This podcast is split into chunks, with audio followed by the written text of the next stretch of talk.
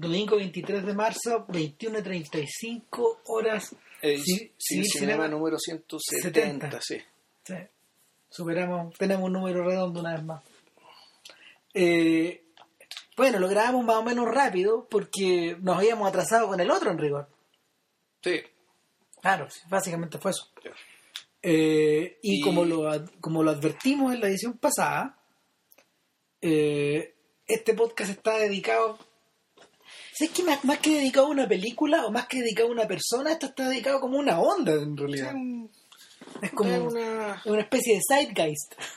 Puta, ¿cómo decirlo? En realidad es como... es un- en realidad es como una nube. Es, un- es un- Sí, claro que sí. es lo que ahora sería un- es un- una nube de tags. Digamos, en- entre estos tags se encuentran Bill Murray, Harold Ramis, Dan Aykroyd, John Candy, eh, Sí. Steve Martin, eh, Saturday Night Live, National Lampoon. digamos, es, que un montón de gente que está, que está relacionada con programas, eh, con programas de televisión, con un revista y bueno, finalmente también con muchas películas. Claro, y con, con, un con una suerte de sentido del humor que a esta altura se está, a ver, se está poniendo cada vez más lejano y cada vez más del siglo XX en realidad. Sí. Eh, hay gente que lo hay gente que lo ha identificado hay gente que lo ha identificado con una mm, con una expresión un poco contra- un tanto contracultural en cierta medida esto sí es, es- este, este este sentido del humor es hijo del hipismo por ejemplo es hijo Sí. del rock and roll Desde cuando estos cabros eran jóvenes, eh, a fines de los 60, a principios de los 70, Claro. pero cuando explotó llegó para acá, es quintesencialmente boomer esto. era claro. Pero cuando llegó, cuando llegó y fue conocido acá, era el absoluto mainstream. Completo No podía ser más mainstream. O sea, lo que- era este, este grupo de gente era, puta, casi yo diría, pues uno podría decir que se, habían tomado, ¿cachai? La, se habían tomado, habían capturado, secuestrado, ¿cachai? Puta, toda, no sé toda, pero gran parte, ¿cachai? De la sección comedia, digamos, ¿cachai? De la industria gringa. La industria, de la industria de Hollywood. Eh, pero ¿sabes que eso pasó? A ver, si uno lo observa, si uno lo observa ahora con la misma distancia con que uno observa, no sé, por el rock and roll de los 70, Ujú. tú te das cuenta de que la industria de la música reacciona exactamente igual. Cuando, cuando llegó el momento de, de barrer las boy bands de los de principios de los 60 y cuando los Beatles después de- cuando los Beatles invaden América cambia todo. Y cambió todo ah, cambió todo radicalmente en el plazo de un año. Un año después, el top 40 de los americanos había cambiado completo, de la misma manera que había cambiado en el, año, en el periodo del 55 al 56. Ya. ¿Qué con Elvis? Con mucha gente, con, con Elvis, con Bill Haley, con Chuck Berry, con, no sé, con... ¿Tiene Johnny Cash? Ni siquiera No, porque esos gallos no jugaban en ese mundo. Ya. Eh, no, es básicamente con la llegada de Elvis y con la y con la con la imposición del, del, rockabilly y del rock and roll en la, en la, en la radio en la radio M americana. O sea, eh, y fue una invasión que se hizo así y se deshizo de esa misma forma. Y entonces, un poco, un poco eso ocurre con los comediantes americanos, porque el, a ver, el humor americano de los 60 era, o sea, hoy día está bastante más olvidado, pero era- partía todo un poco de la base de, de un señor que falleció hace poco, que es Sid Caesar. Sí. ¿cachai? Y, y el, era, era gente como Sid Caesar, Carl Reiner, Mel Brooks, Claro. Gente- la gente que creó el Superagente 86, los tipos que, los tipos que en el fondo eh, patentaron como una manera de trabajar en la tele y, y que, y que tenía que ver tenía que ver con la con la con el paso a la adultez con el paso a la adultez de, de esta generación silenciosa a la que nos hemos referido varias veces. Estos tipos que trabajaban por ejemplo como Darren Stevens en la hechizada. Gente como gente como Don Draper Mm. finalmente. Son esos los protagonistas de estas series que ven estos cabros chicos. Y sin embargo sin embargo tal como bien alguna vez lo dijo Michael Stipe eh, las cosas realmente importantes por ejemplo por ejemplo pa- pa- para bandas como R.E.M. no ocurrieron por el lado de los Beatles sino que ocurrieron al escuchar a los Birds y a los Monkeys y a esa clase de gente entonces cuando estos gallos empiezan a cuando estos cuando estos tipos empiezan a escuchar a Lenny Bruce o cuando o- o- o cuando empiezan a, a leer la revista Mad a principios de los 60 o cuando se familiarizan con este estilo de las parodias, cuando aparece el mismo, el mismo Woody Allen. Eh, esa gente, esa gente que ahora ya ronda los 80 años y más algunos, eh, estos gallos tomaron eso y tomaron el rock and roll. pues. Estamos hablando de que, de que estos, estos tipos que formaron Saturday Night Live y los que, los que formaron El National y los que formaron la compañía Second City de teatro en Chicago eh, son gente que son gente que nació en 1950 en esa década. Y que eran niños cuando los Beatles llegaron a América. O sea, y para ellos para ellos esa cultura es súper importante hay otro hay otro hay otros cómo se llama hay otros marcadores que funcionan en esta historia pero pero aquí esencialmente volvemos al mismo terreno que cuando hablamos de John Hughes. Hace hartos Sí. podcasts atrás, ¿cachai? O sea, son gente que agarró esa cultura y la, la trasladó, la trasladó primero a sketch televisivo y luego la trasladó al cine por, película, claro. por, por, ¿cómo se llama? Por, por un traspaso natural. Eh, ahora, ¿cómo definir este sentido del humor? ¿Qué características tiene? O sea, O sea, mira, la característica más obvia tiene que ver con la. con un, con un espíritu. con- sí, eh, la cuestión es iconoclasta, eh, no necesariamente destructivo, dentro de un humor yo creo bien positivo, pero iconoclasta, es decir, donde Todo se vale. caracteriza por. No, y se caracteriza por una recurrente, eh, un, un recurrente irrespeto ¿cachai? por las figuras de autoridad. claro, o O sea, sea, eh, milicos, empresarios, académicos, Cura. ¿cachai? curas, todo papá, todo, todo. todo. Pero sanitizado, o sea, esto, esto no es Monty Python, ¿cachai? Eh, Monty Python era. Mon- Mon- Monty Python eh, era, era una postura de creo bastante, bastante más radical. es que eran hijos de la guerra.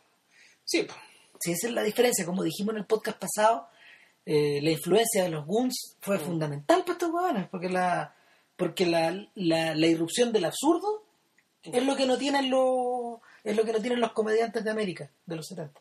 no. O sea, no caen en ese terreno, no, o sea, caen en ese terreno por una, una vez que ya se una vez que la fórmula se perfecciona, ¿cachai? No, claro, y que, que efectivamente los Monty Python también llegaron. Llegó, llegó, llegó, llegó a Estados Unidos la influencia de Monty Python. Ahora, eh, a, a estos dos grupos no les costó nada mezclarse. Porque hay películas, o sea, gente como Eric Idle, por ejemplo, Sí, pues, se llevan, se llevó mejor con los americanos que con los propios Monty Python. ya. Bueno, de hecho se fue a ir allá, pues. Claro. Y gente como, gente como, y al revés, gente como Bill Murray intervino en proyectos de estos gallos después, Ya. en proyectos laterales, ¿cachai? Entonces, la, la influencia de estos tipos cruzó de un lado a otro. Ahora, yo creo que, bueno, tú mencionaste, tú mencionaste lo de iconoclasta, yo diría que también la parodia, eh, la parodia es esencial para estos tipos, ¿cachai? Eh, ya sea sacada de la tele, sacada de la música, sacada del teatro, sacada de las noticias, etcétera, sacada de su propia tradición rock and rollera. Esta es la primera generación de comediantes que, que- que se crió en el rock and roll. Sí, también. eh, también podría ser que hay. hay bueno, en realidad es de, es de ellos o no el tema del underdog, de la preponderancia del underdog, es decir, del. Yo diría, que, yo diría que es de un poquito antes, pero, pero sí, ellos lo adoptan como si fuera suya. Porque todos son, todas la, lo- los grandes protagonistas de estas películas son una manga de perdedores siempre. Sí, ¿cachai? O sea, eh, esa, esa es una de, las una de las cosas básicas que se que finalmente se mantiene y se, y se hereda hacia la generación actual. claro, y por eso, bueno, el Día de la Marmota es tan notable porque este es- de un perdedor, de un perdedor que no sabe que lo es.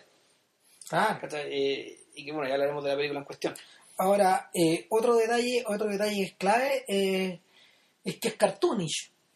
¿Cachai? O sea, tampoco, tampoco se entiende sin la presencia como de los de, de los dibujos animados, del exceso, de la histeria Sí, que, sí. que, que proviene, que proviene del, del- del- que proviene de los cortos, que proviene de estos cortos animados. De hecho, las referencias son múltiples. Claro, claro, en realidad lo que pasa es que eh, ahí yo creo que el, el medio, el, el órgano creó la función. Claro. En el caso de los monos animados, es decir, los monos animados tenían la potencialidad de, de mostrar lo, lo realmente desopilante, lo disparatado, lo imposible. Claro, y estos gallos de alguna manera, estos gallos de alguna manera reflejan un poquito eso. Antes de eso, en las comedias americanas, lo que era cartoonish era Jerry Lewis. Es, él es el padre de esta Y, y esta gente debe haber crecido viendo esas películas. Eh, lo otro que los caracteriza es el formato del sketch. Porque en realidad muchas de estas películas parten como. Parten con. O sea, al- algunas de ellas, sobre todo, por ejemplo, las, las primeras de esta serie, las pri- las primeras de esta tendencia, como Caddyshack, es una suma de sketches, Sí. uno puestos uno detrás de otro. Sí.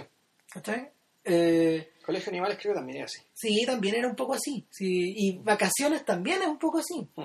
Entonces, el, lo tercero, o sea, pero lo siguiente, lo siguiente en la línea es que eh, los personajes centrales de los personajes centrales de estas historias, eh, a pesar de que, a pesar de lo iconoclastas que son, eh, están y por eso no les costó para nada meterse dentro del mainstream Claro. están completamente, obedecen perfectamente es una, una estructura. Este mundo tiene living men, Sí. como Chevy Chase. También tiene, también tiene, por ejemplo, tipo verdaderos animales como John Belushi. O sea, hay gallos que están justo en la mitad, como Bill Murray. O, o personajes, por ejemplo, que, que, que, que- crean su propio mundo autocontenido como Steve Martin. ¿Cachai? Y que, y que empiezan a controlar el material ya sea escribiéndolo o produciéndolo y a veces dirigiéndolo. En los menos casos, en todo caso. Eh, el otro detalle es que por detrás está, por detrás hay ciertas figuras, hay ciertos nombres que se van repitiendo siempre. ¿Cachai? Uno de ellos es el de Harold Ramis, Claro. el otro es John Hughes, Sí. el otro es Lorne Michaels, el productor de Saturday Night claro. Live. John Landis. Eh, John Landis también. Eh, son tipos que son tipos que de hecho hicieron su carrera o, o- o en el fondo funcionaban como Ivan Reitman Mm. funcionaban como centros neurálgicos de estos de estos digamos. ¿Cachai? Hay gente que el mismo Frank Oz que después de una vez que dejó lo, dejó, dejó de hacer exclusivamente los Muppets se lanzó a hacer películas también con esta gente Eh, lo otro es que eh, en realidad siempre ha existido la sensación de que estas películas son un poco de mierda. Mm. ¿cachai? Y que, la, y que la, la, la multitud de este material está hecho para el rápido consumo y después posarlo como papel confort. Sí, pues, o sea, de hecho, así eran vistas, así eran percibidas en la cuando fueron estrenadas. Sí, claro que sí, pues sí, es que eran, es que eran hechas con una velocidad desquiciada. pues. Sí. Sí, sí, mismo- ese- esa es la otra cuestión que, esa es la otra cuestión que te marea, tú cachai que eh, cuando, cuando a Belucci lo empezaron a tentar en el año 77 con hacer Colegio de Animales, que no era la primera película del National Lampoon, era como la segunda, creo. Eh, el- la única la única opción que estos huevones tenían de hacer de, de hacer de hacer National Lampoon's Animal House era en el periodo en que eh, Saturday Night Live no estaba funcionando. ¿Cachai? Que eran los veranos. Entonces lo hacían rajado en los veranos. Y a veces no hacían una, hacían dos en, el- en un puro verano. Entonces, la, la mugre, cla- claro, cla- claramente se, claramente se acumulaba y se iba mm, y se iba multiplicando en la medida que los de, de- de que estos pelotudos iban apareciendo en más y en más programas y se iban volviendo más y más famosos y se iban, y se iban metiendo en más y en más, en, en más y en más excesos. ¿Cachai? O sea, eh, esa misma fórmula fue la que de hecho convirtió en estrella a Eddie Murphy más adelante, que es un tipo que pareciera que está en este mundo, pero en realidad No, no está, no, no está. ¿Cachai? Que el, el, el mismo, el mismo se automarginó de, de, de esta clase de películas y empezó a hacer otras nomás. Mm. Sí. Cuando uno las observa son súper distintas. El único, el único momento donde los dos mundos, donde los dos mundos esos se cruzan, es cuando John Landis dirige a, a Murphy En- en claro, Coming to America. claro, que claro. esa es una película de parodia Sí. y de esa clase de chistes, ¿cachai? De excesos, de huevadas, digamos. No. eh, a, a diferencia del policial suelto en Hollywood o de. o de. ¿Cómo se llama esta película? De 48 horas. Claro, de 48 horas o de Mendigo Millonario. ¿Cachai? Que esa, esa casi es, pero no es. ¿Cachai? No. Yo diría que la. Yo diría que ahí es donde, ahí es donde se- en Coming to America recién se acercan más cuando, cuando el mismo, cuando el mismo ¿Pero quién dirige Landy. El Mendigo Millonario? Landy, También Landy, también Claro, y con Dan Aykroyd, ahí que sí, no se ha- calificado. Sí, califica, pero, pero es medio extraña esa película. Eh, Es, es que una, lo, lo que la diferencia, lo que la diferencia fundamentalmente es que es una comedia a la antigua. Y eso explica, por ejemplo, la presencia de Don Amici ahí, que es un personaje de, de las comedias de la Paramount de los 30 y los 40. Entonces, esa comedia es a la antigua. O sea, es jugar, a, es jugar, es que este mundo juega a ser Lubitsch. Y por eso también está un poco separada. Eso no es los hermanos Caradura. No, no. Ahora, si tuviéramos que nombrar, por ejemplo, las películas cardinales de este mundo, de este mundo de, de este mundo de comedia basuresca o de comedia ochentera, O sea, aparentemente basuresca. claro, eh, o sea, habría que, habría que partir por Animal House Sí, y después, después nombrar a los hermanos Caradura. Que esos son de los 70 en realidad. Eh, no, los hermanos Caradura es de los 80. Es de los 80 ya. Eh, Es, del año, es del año 80. Es de los 80 ya. Claro, y habría que, habría que partir como por ahí. El- la misma Vacation también, también que, ahí, ahí contaba con la influencia de un alumno de- del National Lampoon como era John Hughes.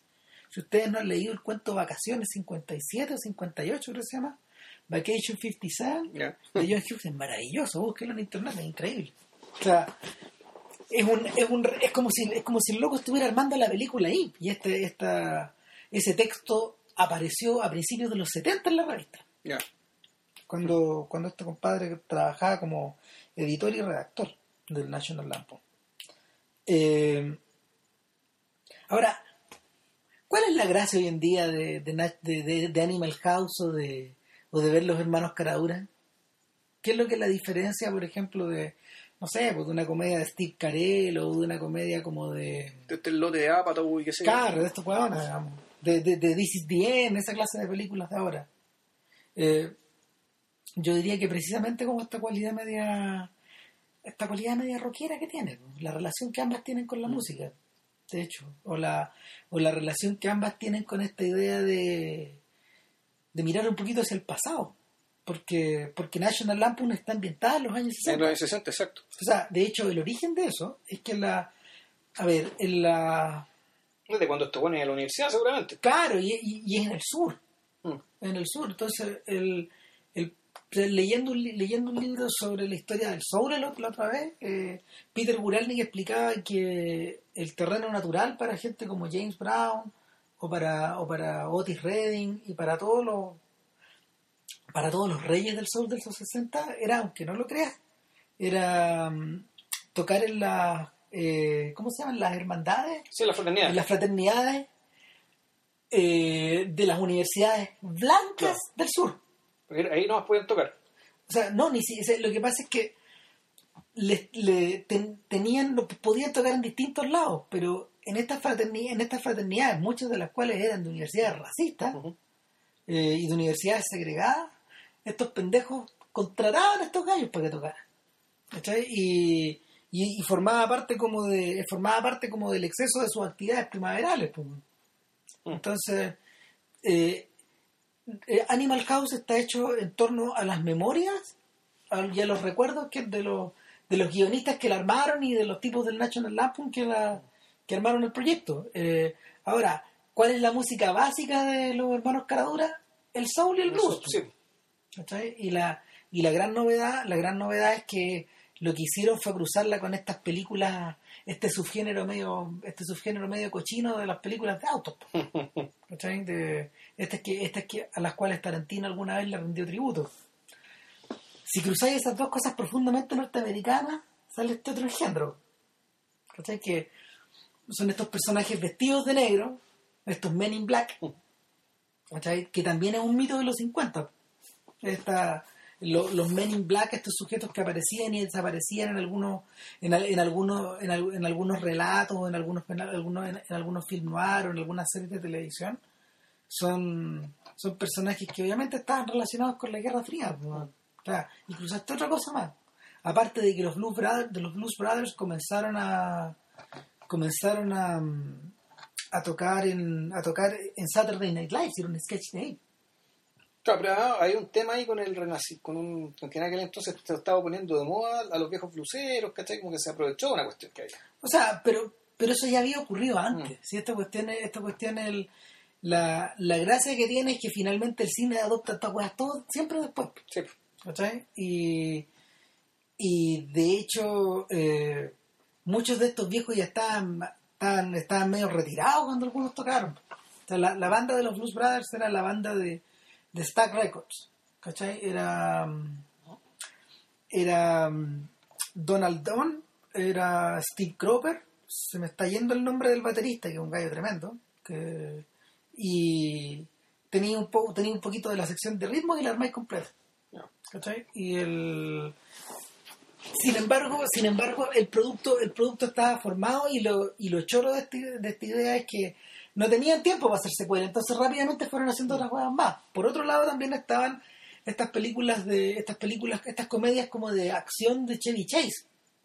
Que para estos efectos Chevy Chase es lo más cercano que los gringos tuvieron a, a ¿cómo se llama? A, ah, ¿cómo se llama este? ¿Cómo, cómo se llama los- el, el alto de los Monty Python? A John Eh, Cleese. a John Cleese, claro. que John Cleese alguna vez protagonizó comedias de alguna forma medio parecidos. Son dos tipos larguiruchos, eh, identificados rápidamente como con... Identificados como leading man, como, Claro. como protagonistas, ¿cachai? Eh, son tipos que escribían su propio material. eh, son dos grandes neuróticos Insoportable. completamente insoportables los dos, po, weón. O sea, la vida al lado de estos huevones debe ser, no, no debe ser un paseo, po. No. ¿cachai? Hasta el día de hoy. De hecho, de hecho, eh, el éxito que Chase tenía, el, eh, el, el- o sea, el éxito que Chase tenía, a todo esto Chevy Chase es el nombre del auto, y el nombre de él, de verdad. De verdad se llama Chevy Chase, po. Qué. Entonces, es un modelo de auto. Y el, el éxito de este weón era básicamente eh, ser protagonista con el menor esfuerzo, po, Claro. Y sus películas son todas así, weón, cuando tú las observáis. O sea, de hecho, en Caddyshack interpreta como una especie de, de, de- de heredero de una fortuna sureña, weón Ya Ni me acuerdo eso que la vi hace poco, donde, el weón puta al weón le sale fácil todo weón. o sea le sale fácil hasta jugar el golf le sale fácil agarrarse a las minas le sale fácil weón, puta hacer dinero ¿cachai? todo weón. lo tiene todo es el personaje que dice "Ah, I'm Chevy Chase and you're not. En su en- en- y sin embargo era un gran idiota en la vida real.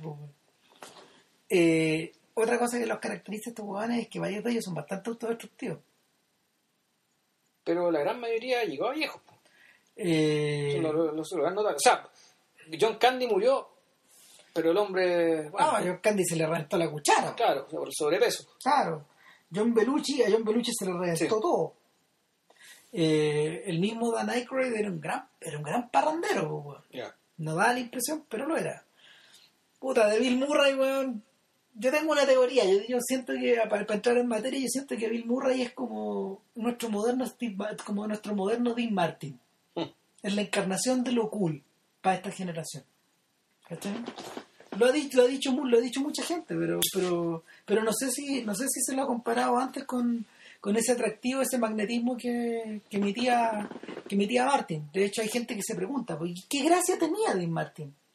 ¿Cachai?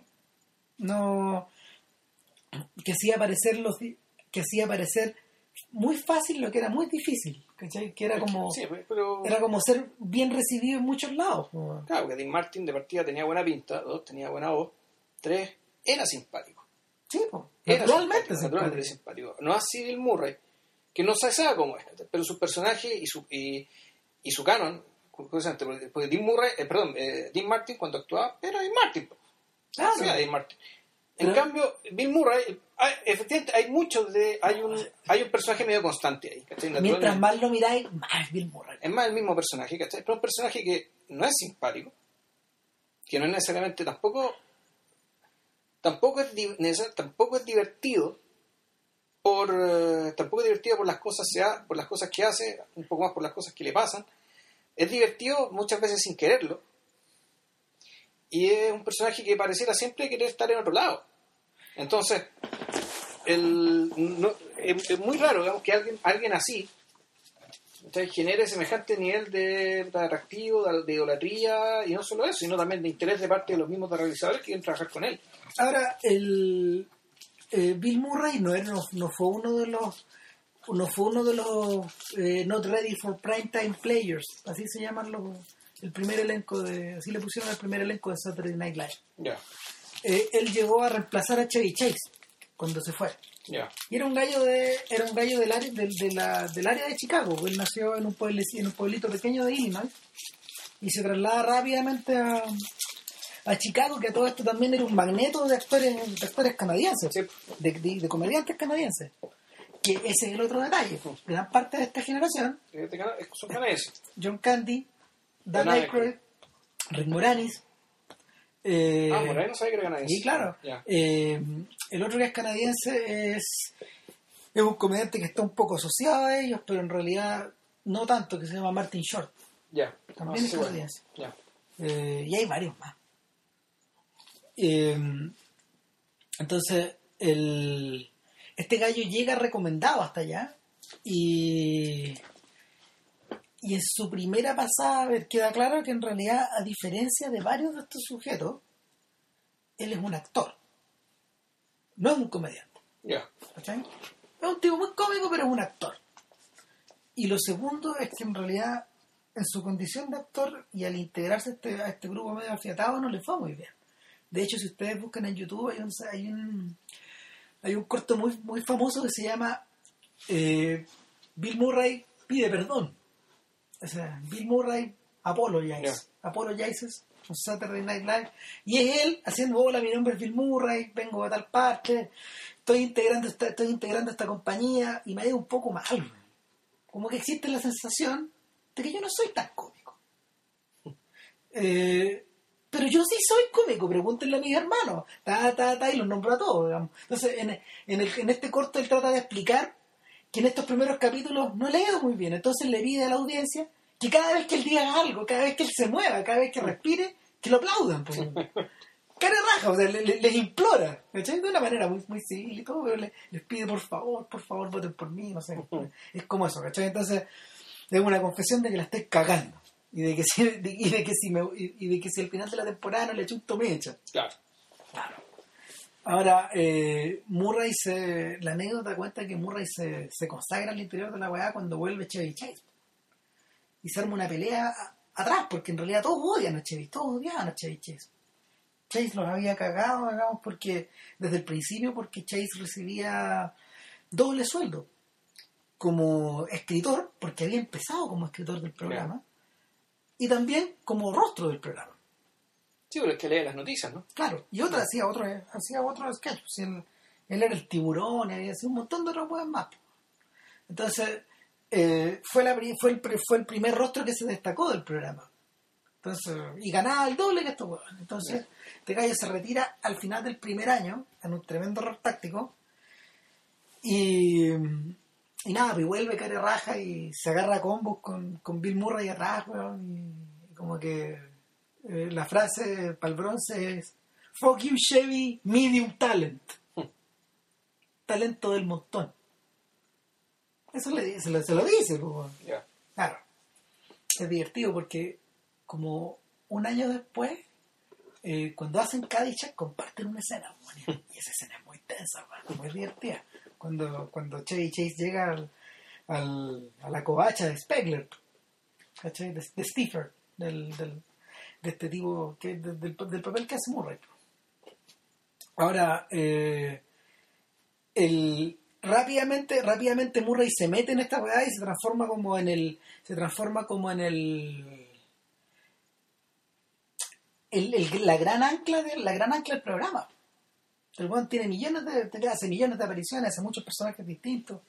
Eh, se transforma también como en esta especie de-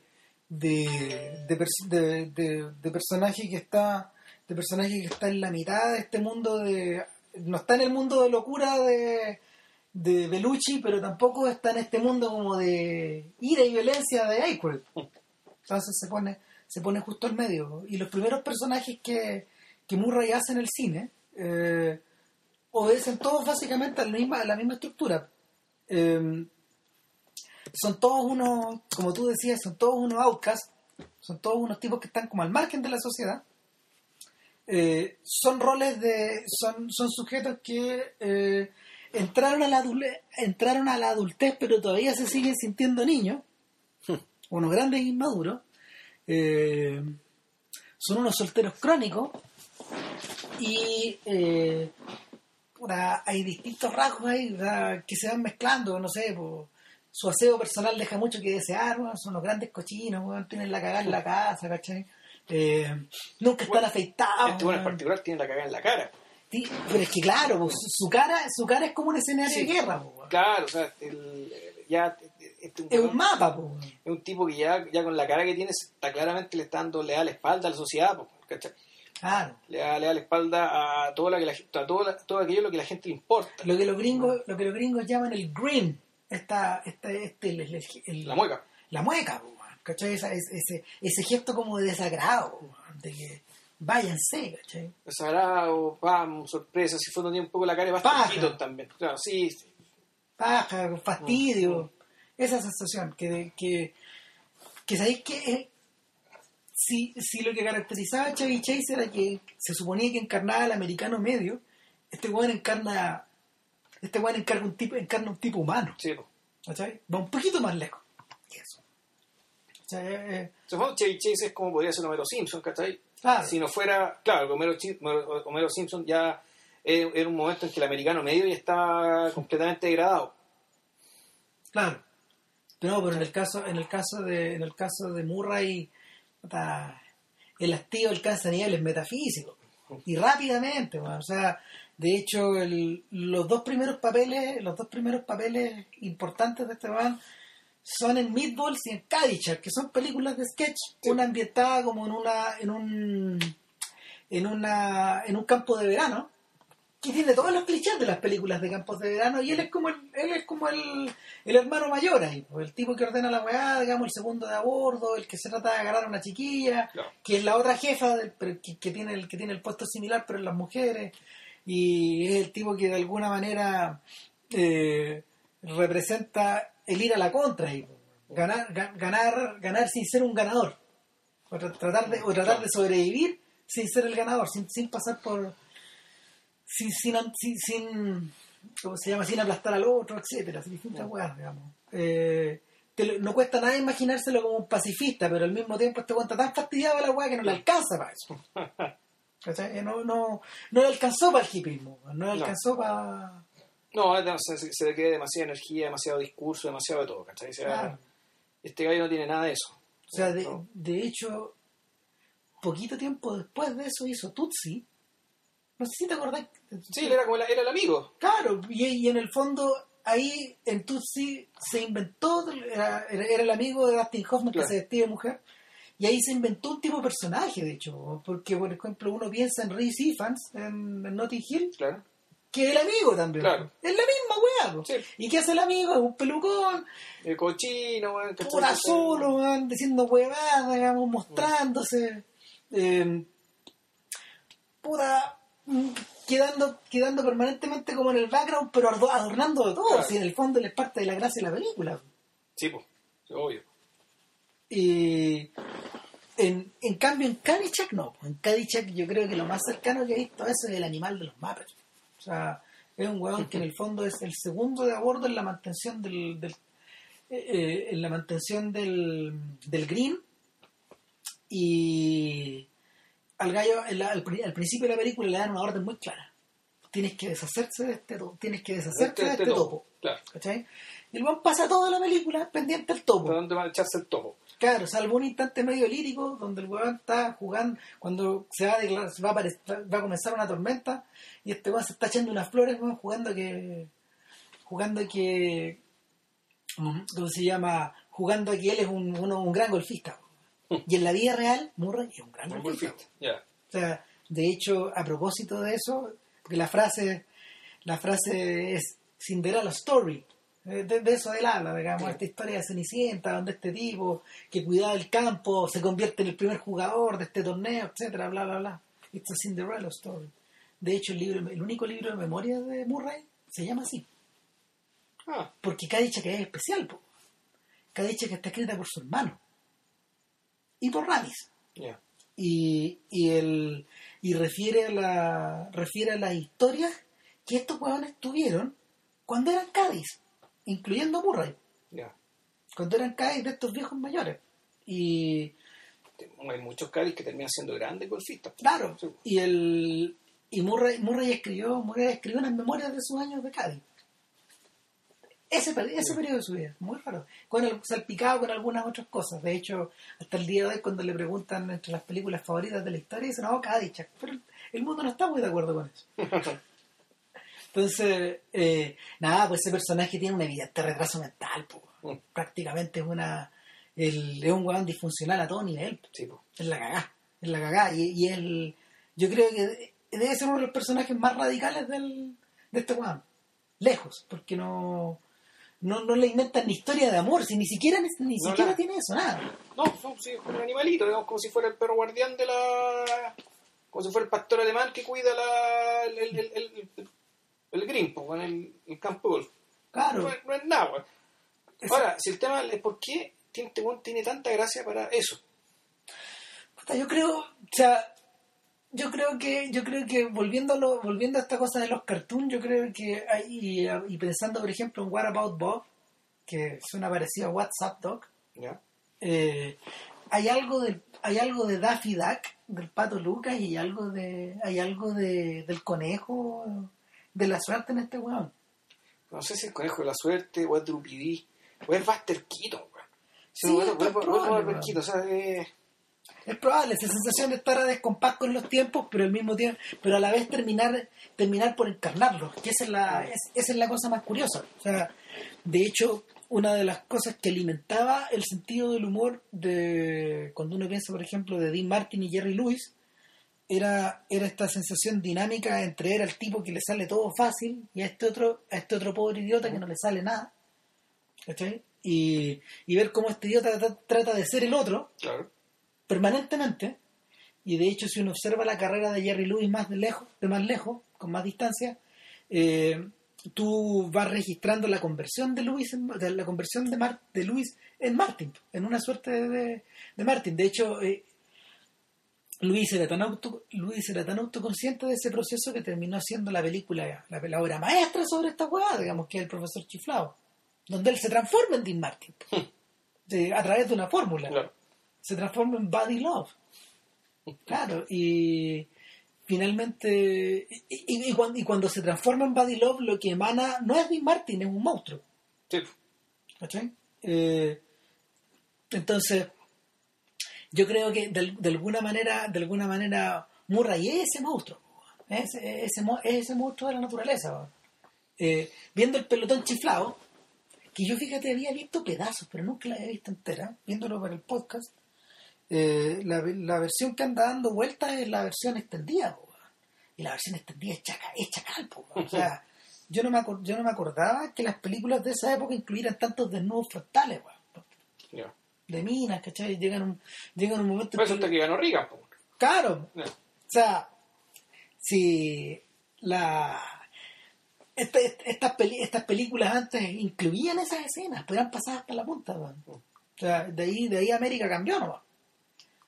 Entonces, el en ese eh, bueno, vol- vol- volviendo, vol- volviendo al pelotón chiflado, es básicamente un poco la continuación de Meatballs. Es la historia, es la historia de un sujeto, de un taxista, de un fotógrafo que está siendo taxista, que no se logra, no se logra adaptar bajo ningún concepto a este mundo adulto y termina yendo a refugiarse al ejército, pues, y convence a su mejor amigo que es Ramis, que es el más divertido de la película. Eh, convence al mejor amigo para que lo acompañe en este idiotez, weón. O sea, el weón lo mira, Ramis lo mira en la película y le dice, weón, hay un pequeño problema, ya no eres joven. Y con eso le caga todo, weón, porque es un treintón metiéndose al ejército. Claro, puros cabros de 18 años, qué sé yo. Claro. Y, pero no, lo, lo, lo patético de la situación es que no es el único. Hay un montón de weones que van Igual que él, po. partiendo por John Candy, pues, weón. La guatona Candy, la verdadera guatona Candy. ¿Cachai? Eh, y el, el- la película, la película esencialmente, eh, yo diría que es hasta un poquito, es hasta un, es hasta un poquito eh, visionaria en esta idea de, de la de la ¿cómo se llama? del, resurgi- del, del resurgimiento neoconservador americano. Porque estos hueones terminan metidos en esta maquinaria y de hecho los sujetos comienzan a funcionar bien dentro de la maquinaria weón. y esta pseudo invasión a Checoslovaquia que hacen por equivocación Claro. al final de la película eh, tiene ese mismo sentido weón.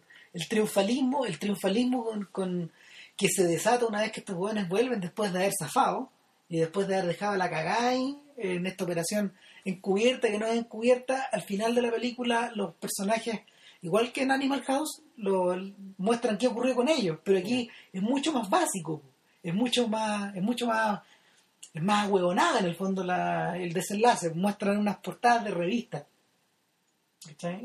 Y, y en la en la portada de en la portada como que equivale al Newsweek sale sale como se llama sale Martin con un fusil al hombro y dice is America ready for his new for its new for its new army América está América está preparada para este nuevo ejército en el fondo la pregunta bueno, es- la pregunta la podéis tirar hacia atrás ¿cachai? ¿está preparada América para esta clase de sujetos? y, y la respuesta es los casos fantasmas que, que es el, final de esta de este trío de películas que, que Reitman hizo con Ramis que escribieron los, que, escri- que, que- que Que escri- escribieron juntos. que escribieron juntos, claro. O sea, porque porque que Reitman, que también es canadiense, de hecho Reitman fue el primer productor de Cronenberg, el que produjo Shivers. Y a su vez, eh, Reitman hizo películas de terror, muy baratas. Y hay, una por lo menos que no es nada mala. Y, y el, el punto es que eh, todo esto remata, todo esto remata en los casos fantasmas, que en el fondo es la historia de, es la historia de unos gaffiters que se hacen famosos. Sí, sí, sí, ese- esa es la weá ridícula, cuando tú, cuando tú los ves ahí, en el fondo son estos weones que son los tipos que hacen unos, son los que hacen el control de, de los peste, el control de peste, Sí. mata ratones. Es- Sí, es- sí, son eso. Exactamente, pues están vestidos como eso, gente, gente, claro, gente delantal. Claro, o sea, la, la parte, lo, o sea, lo, lo di- lo divertido y lo ridículo de la situación, que porque a la larga este, esa es la, es- es- es- a ver, de estos gallos fue el mayor éxito. De hecho, eh, equivale, este es el Titanic de esta clase, de esta clase de comedias. Todo, todo finalmente, todas estas, todas estas comedias confluyen ahí. ¿Cachai? Hasta, hasta que, hasta que los gallos dieron con una manera de hacer un, de hacer un, un blockbuster, un blockbuster con estas características. O sea, al punto que, al punto que la weá terminó invadiendo la televisión, terminó invadiendo eh, el, el número uno del Billboard con la cancioncita, ¿cachai? Que es tan pegajosa, toda esa weá. Eh, un tipo que nunca volvió a aparecer. Claro, no, un weón que, un weón que le robó, le robó el riff a Huey Lewis. Si sí, esa es la weá divertida, sí. Lewis trató de demandar, de hecho dicen que, dicen que le pagaron plata al final a Huey Lewis, porque ese riff es tan pegajoso.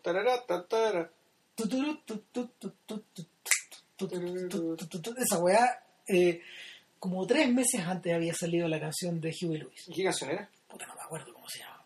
Pues eso, Basta con que, basta con que busquen Casas Ghostbusters, Huey Lewis, Claro. y ahí van a encontrar la, la polémica. Y las canciones son iguales. y las dos llegaron al número uno. Chuta, ya.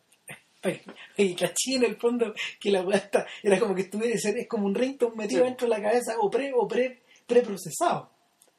Y un poco eso en los casos fantasmas. Está entera procesada, es como comerse un cuarto de libra.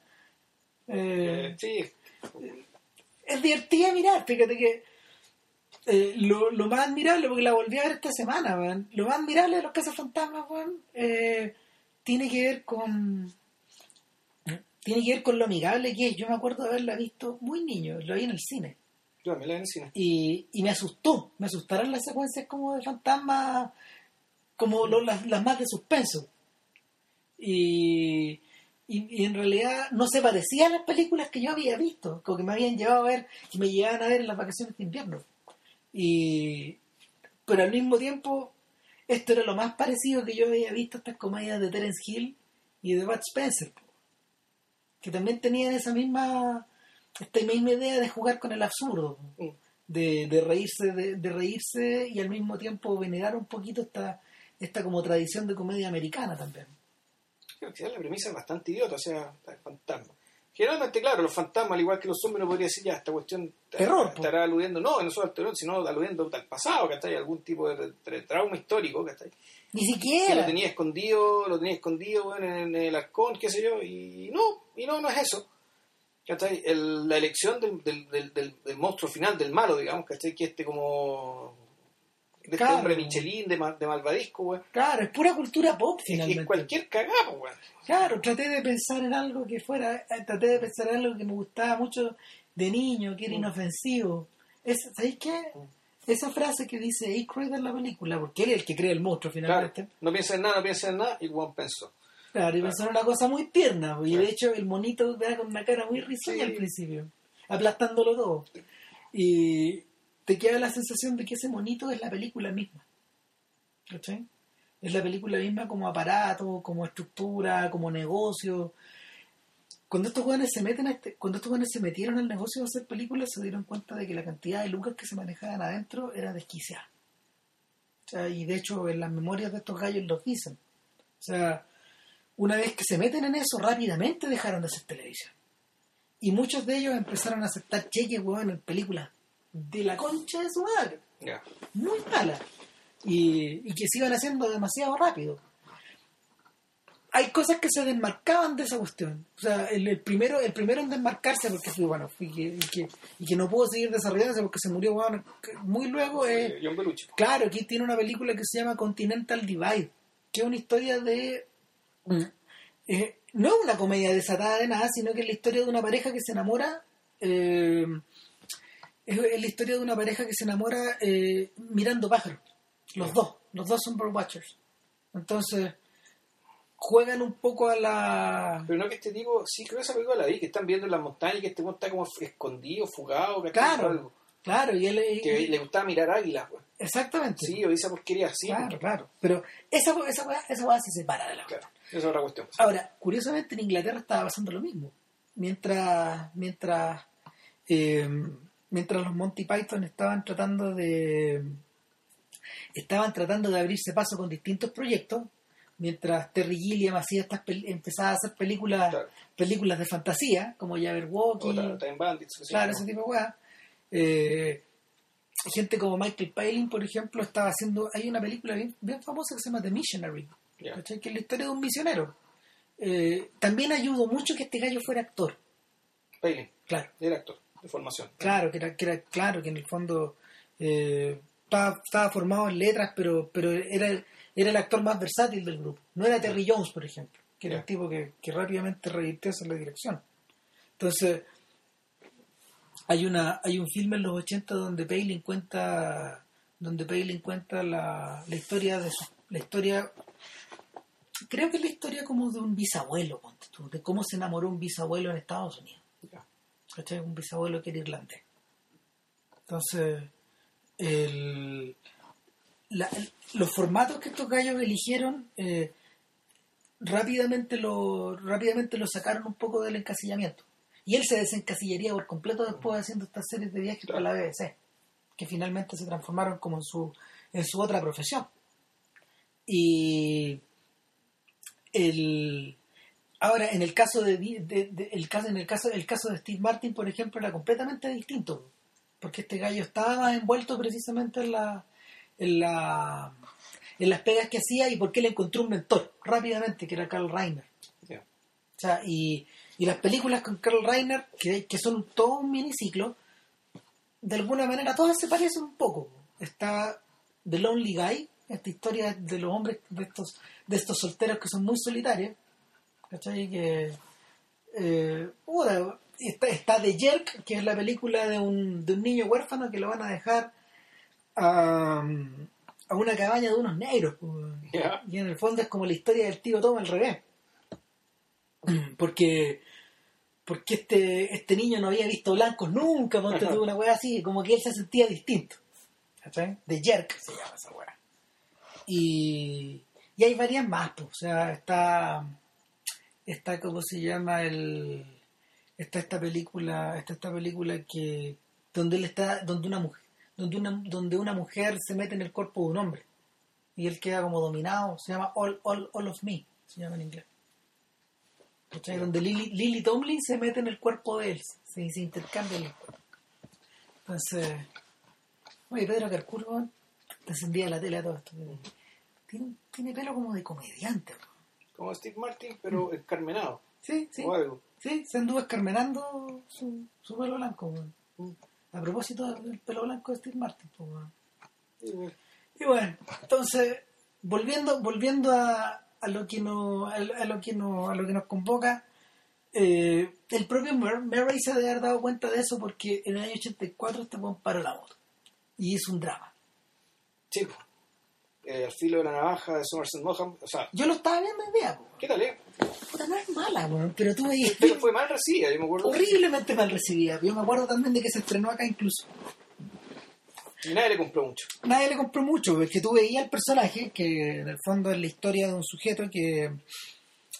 A ver, yo no he leído la novela, pero pero la, la película misma deja clara que deja clarito que en el fondo eh, es una es una suerte como de historia paralela a la de Adiós a las armas, un poco, por lo menos en la en el primer tramo. Porque es la historia de un sujeto que, eh, si, si tú lo aplicáis un poco a lo que le pasó a Murray en la vida real, sí hace sentido. Es un sujeto que se cansa un poco del medio en el que está, que, que es un medio de alta sociedad americano en Chicago, y, y él se emplea como, o sea, postulan, postulan y se, y, y se ganan un cubo para ser eh, enfermeros de ambulancia en la Primera Guerra Mundial. Entonces, ellos llegan allá representando la Universidad de Chicago. También está Harvard y también está Yale. Ya. Y, y el, el personaje, cuando vuelve, vuelve distinto. ¿cachai? Y él inicia un viaje eh, al interior de sí mismo y viaja acá, viaja a Katmandú, ponte tú a distintas partes, no sé, buscando su interior, una cosa así. Y, el, y, y ¿Qué es como el encuentro de hombres notables, acaso? un poco así, pues. Ya. Pero, pero cuando tú veías a Bill Murray, te reís, pues. Sí, ese es el problema. Claro, claro, es como cuando, en, cuando actúa eh, Guillermo Bruce se llama, actuando en En estado, estado de de sitio. po. po, weón. Claro, pues sí, bueno, haciendo de, de, de, de represor uruguayo, pues, weón. Claro, en el fondo este es un personaje que le cabría, que este es un personaje que cabe, que cabe dentro del mito actoral de un DiCaprio, ¿cachai? Sí. Que, o, o, o de un Brad Pitt que incluso ya lo hizo, pues, cuando encarnó a Heinrich Harrer, Sí, pues el asunto este de la... de las siete, De los siete años años en del el Tíbet, que no es mala, No, es buena película. O sea, para el tipo de para el tipo de armatoste hollywoodense que es, está bastante ok. O sea, yo diría que en, en esa época de películas de Tibet era mejor que Kundun. chucha. Lo digo con dolor. Pero bueno. Eh, entonces, quedó la cagada cuando se estrenó Razor's Edge. O sea, tan la cagada que este weón dejó de actuar nomás. Simplemente colgó los guantes. Los colgó como por cuatro años, hizo apariciones en un lado, en otro lado, vivió en Francia, estudió en la Estuve de, Sorbona. estuve de literatura francesa, Claro, cosa que después se va a notar. Claro, por supuesto, por, por cierto que sí. No. Entonces, llamó la atención que este weón en el fondo se cabreó la weá. Le pasó lo mismo que al protagonista. Finalmente, mandó toda la mierda. O sea, expresó ese rasgo de la personalidad que ya está en su cara. po, Sí, weón. Y, y lo interesante es que algo cambió ahí, po, weón. porque el weón que volvió, no sé si estaba más relajado o, o, o qué, pero, pero él es la persona que hizo Groundhog Day, finalmente.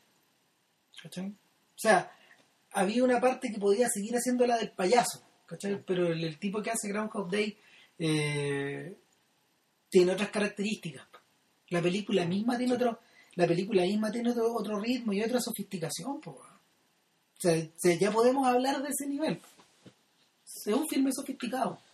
sí, mira, pues, yo vi el mismo día, vi Groundhog Day y después vi The Grandmaster de Wong Kar Wai y me gustó más Groundhog Day, Claro, debo decirlo. sí, es una obra maestra. Debo decirlo. Y claro, pero el problema fue que, al igual que con esta película venía una fábrica de salchichas, o al menos eso creía la crítica, decía, ya, bueno, esta otra película más.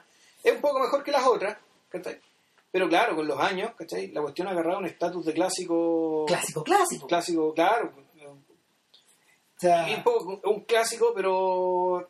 Y con la gracia, y creo que eso es lo que la gente valora tanto y respeta tanto, es que la película no quería ser un clásico. no, po. No tiene la pretensión de clásico. No, no. No tiene, no tiene ni tono solemne, no tiene, no, no tiene, no tiene el tono solemne de al filo de la navaja. Claro, Que, que fíjate que el nombre, al principio de la película, lo primero que ve es la imagen de un cielo a lo, a lo Terrence Malick, po, no, Claro. y, la, y la música es de Jack Nietzsche, que, que es un colaborador de Neil Young, el tipo que a Neil Young. Entonces. Nada, pues la cagamos. Esto es al revés. claro. Entonces, Aquí también ves el cielo. sí, ojo. aparte con el cielo, porque claro, la cuestión se trata de, de la meteorología. Claro. Pero, pero finalmente, a mí lo que me llama más la atención de Groundhog Day, eh, yo creo que son dos cosas. Uno, que, que posee una, como las buenas comedias, posee una precisión de relojería. Sí. ¿cachai? Que permite que los personajes se vayan desarrollando lentamente, con parsimonia y vayas averiguando cosas, ¿cachai? Pero es que la verdadera genialidad, yo creo, está en la premisa.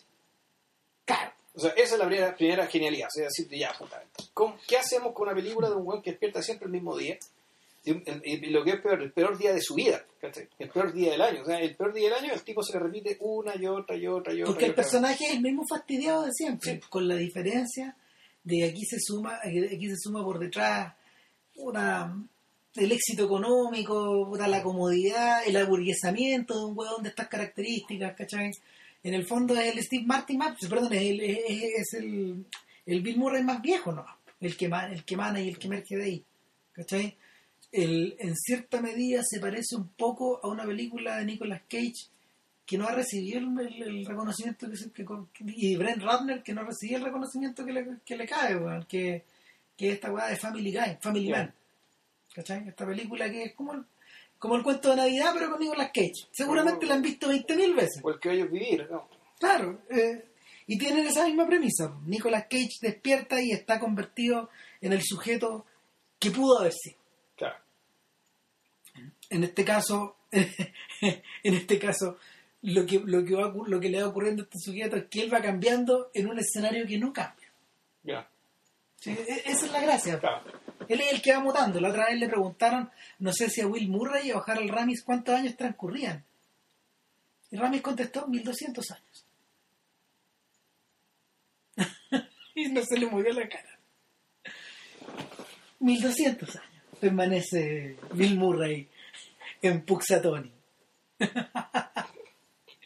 No, está weando. po. No, pero, pero, pero, pero no, pero la cantidad, la cantidad es desopilante, o sea, Claro. Si finalmente, Si el tipo aprendió, aprendió otro idioma, aprendió a tocar piano, claro, se convirtió en un filósofo, sí, cuestión- no, no, era un artista, Era un filántropo. Claro. Era, en realidad, más que un filósofo, era, era un filántropo y era un artista. claro, se convirtió en un hombre, se convirtió en un hombre renacentista, no güey, Mm. sí. O sea, lo- lo interesante es que lo primero que hace revierte a la revierte al, al, al mismo Murray de siempre, po, a- puta, salirse con la suya, hacer la pillería, dejarla cagada, Claro, sí. luego sobreviene al aburrimiento. Es que no, primero empieza, empieza la La repetición. sorpresa, no, la, la sorpresa. Claro, la- la- empieza, claro, la sorpresa. Después ya, ahí está, ta, ta, y este que llega a la, la conversa, con- sale a corretear con unos curados, ¿sí?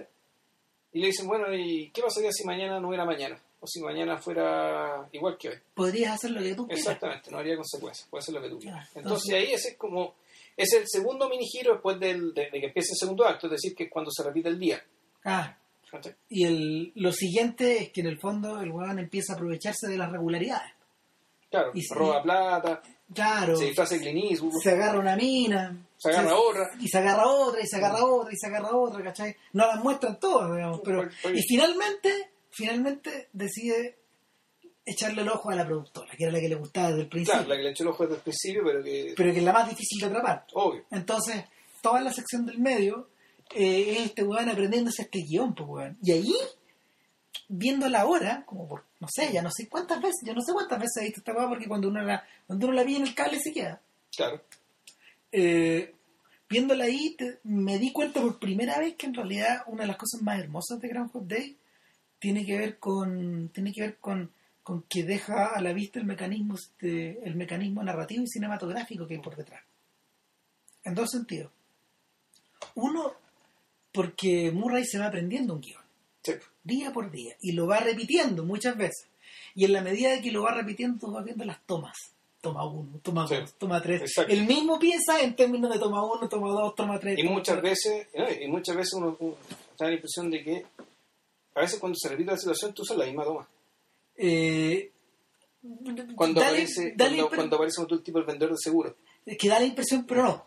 Ya. ¿Cachai? Yo la, esta vez la di con mucho cuidado, porque cuando me di cuenta de eso, no la solté más, ¿cachai? Y, o sea, no solté más el tema de, de- de mirar el encuadre Claro. y toda la weá. Y, y en el fondo, eh, él se convierte en un gran director de escena de la weá, ¿cachai? Y él, él, va, él va armando su puesta en escena, a diferencia, pero con la única diferencia de que, como tal como suele suceder en algunos rodajes, eh, el evento es único, entonces tú lo puedes hacer una sola vez Claro. al día.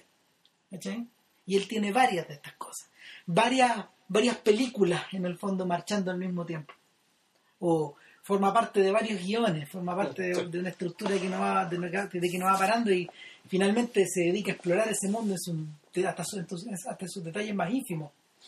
¿cachai? Y, y en la medida, en la medida de que más lo- en la medida de que más lo explora, más se le devuelve el vacío. Claro. Y ahí empieza a matarse, pues, que es el otro giro. Y, y prueba a matarse una y otra vez. pues, Se mata un millón de veces, muere de todas las formas posibles, y de hecho una escena brillante que las enumera. Claro. Y que, y que puta, la película a su pesar ¿cachai? Puta, se vuelve seria. O sea, es que yo creo que finalmente, finalmente revierte para allá porque, Sí. porque cuando el weón dice me he matado tantas veces que ya no existo, pues, que le pasó a Albert Camus. Entonces, no, no, e- e- ese es el, ese es el momento en que, en que tanto Ramis como, como, como, como Murray terminan, terminan admitiendo lo que tienen entre las manos. ¿Cachai? La, trem- la tremenda película que tienen entre, las manos, ¿cachai? Que, que en el fondo les divide la carrera en dos. De hecho, de hecho el mismo Ramis, después de eso ya hizo cosas súper distintas. O sea, el, la, No tocó techo ahí. po. Claro, que la, la otra película, la otra película importante que él tiene es Analyze This, Claro. ¿cachai? Que, que es otra weá y es, y es entretención. entretención y que además que tuvo la mala suerte de agarrar una premisa, ¿cachai? Eh, que era muy divertida, era muy buena idea, pero el mismo año que apareció esta película apareció una, un producto mucho más potente que agarraba la misma premisa, ¿cachai? Que a Los Sopranos, Claro. ¿cachai? A pesar de que las dos weas tuvieron un éxito increíble. A las dos les fue muy bien, pero obviamente Los Sopranos, La que se terminó convirtiendo en fenómeno cultural, ¿cachai? Y la Claro. que fue, fue Los Sopranos. claro, porque la otra wea era un riff. Mm. Y en el caso, en el caso de en el caso de, de Murray, lo que sí ocurrió es que de ahí para adelante eh, y es bien notorio. Asumió, asumió otro, otra estructura de otra, otra, otra manera de trabajar. Y es que comenzó a convertirse en un actor de reparto, de poquito. Aprovechó esa tremenda ca- capacidad que él tenía y de que fue de, de que fue actor de reparto al principio para convertirse en actor de reparto después. O sea, cuando yo- cuando yo- cuando lo vimos, cuando fuimos a ver Ed Wood y lo vimos convertido en Criswell, weón, puta que nos reímos. O sea, era, era impresionante. Eh, eh, Era, era prácticamente un... El weón estaba transfigurado en Criswell, po, weón. Era. Criswell a todo esto es el personaje que, que hace la introducción en el plan 9 de, de- de la en el plan 9 ¿cómo se llama? del espacio sideral pues weón. este weón que dice greetings my friend una weá así ¿cachai? es el weón que aparece al principio como esta especie de animador y era un animador era un weón como un animador de club gay ponte tú, Sí. transformista una weá así el personaje real y de ese paso a Rushmore no hay nada No. a su aparición en Rushmore No, bueno, es que en realidad uno podría decir, desde que aparece en Rushmore, más, allá del tema que es reparto en reparto, es, es su colaboración con Wes Anderson, no y, de, se- de partida. y se transforma en un fixture del weón sí, sí. Sí. po. O sea, por una parte, o sea, papeles importantes, los papeles importantes que Murray últimamente son los que ha hecho con Wes Anderson. En particularmente, bueno, en Rushmore es un, es un rol secundario, no es el protagonista, es más bien el antagonista. Pero claro, o sea, la, la película también se sostiene por él. Eh, pero, pero e- ese es un rasgo, porque por otro lado está, acuérdate que está este díptico, el Lost in Translation y Broken Flowers, Broken Flowers que es prácticamente la misma persona. Sí, y está Steve Sisu. que es otra que, cosa. que es otra cosa.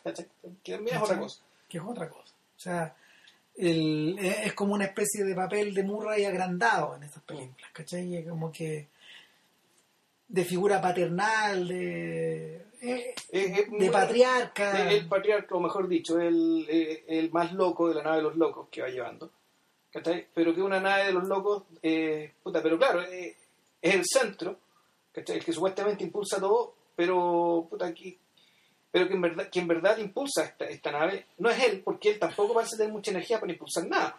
Nada, Porque- pues es un porque gran, es un gran despelotado, es un Jack Cousteau sin pista. Claro, un Jacques Cousteau que no tiene idea de nada, o sea, que ahí está y hace lo que puede, pero tam- también, o sea, con la misma cara de extravío, de...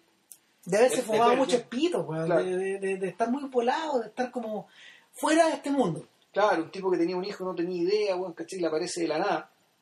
Broken Flowers. Sí, pues. O sea, sí, no es casualidad que todas estas, todas estas cosas se den al mismo tiempo. Mira, ¿sabes qué pasa?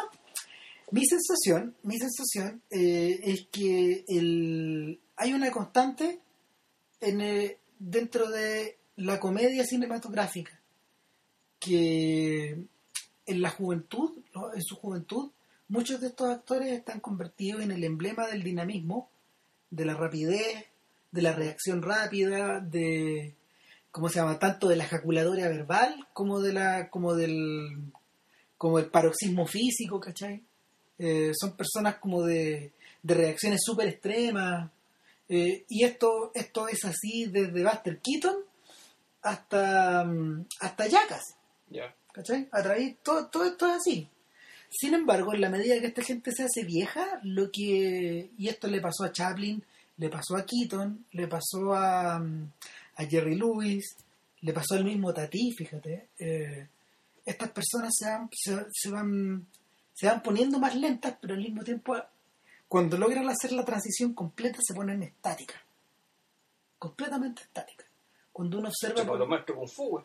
Sí, cuando, cuando tú observas, por ejemplo, a Jerry Lewis en El Rey de la Comedia, puta, este es un weón estático, po, te llama la atención que no sea de Kid, ¿cachai? Que no sea, que no sea su personaje, es completamente distinto. No tiene ni el mismo sentido del humor, po. Adquiere un rasgo perverso incluso. Eh, en el caso de, en el caso de Steve Martin, esto, esto ocurre, esto ocurrió también cuando, por ejemplo, empezó a hacer películas con David Mamet o o cuando bueno, cuando se convirtió en actor dramático pero al mismo tiempo cuando cuando cuando se puso a escribir algunas de sus películas ¿cachai? cuando cuando después que hizo Roxanne eh, este gallo que en realidad era casi era, era casi como un joven Jerry Lewis en algún momento era era llama la atención de ver- verlo así y, y en el caso de en el caso de Murray eh, esta, esta desaceleración se convirtió en algo estático. Cuando tú lo ves en Lost in Translation y en Broken Flowers, eh, este, este rostro que ya está, este rostro que partió demolido en su juventud, está convertido como en una pared de concreto.